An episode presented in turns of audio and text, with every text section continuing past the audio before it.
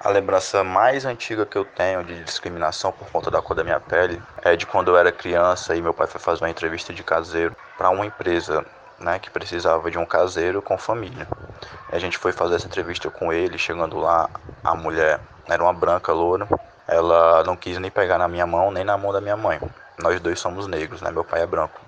E ela dispensou, dispensou meu pai somente porque eu e a minha mãe éramos negros. Ela disse que não não se encaixava com a empresa, a empresa dela.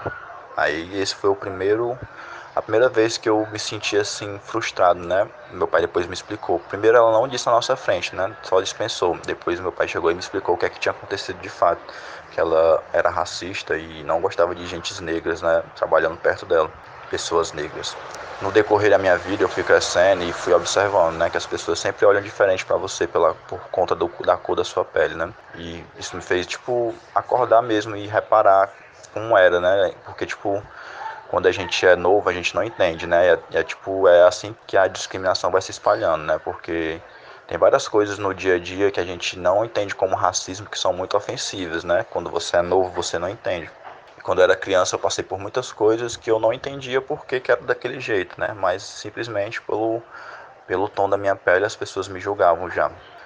Depois disso também já aconteceu de eu estar num shopping e o segurança ficar me seguindo insistentemente, como se eu estivesse fazendo alguma coisa de errada, como se eu não pudesse transitar, né, num canto, num espaço, em lojas, né, olhar as coisas, tá entendendo? Sempre aconteceu isso. Nunca cheguei a denunciar esses casos, né?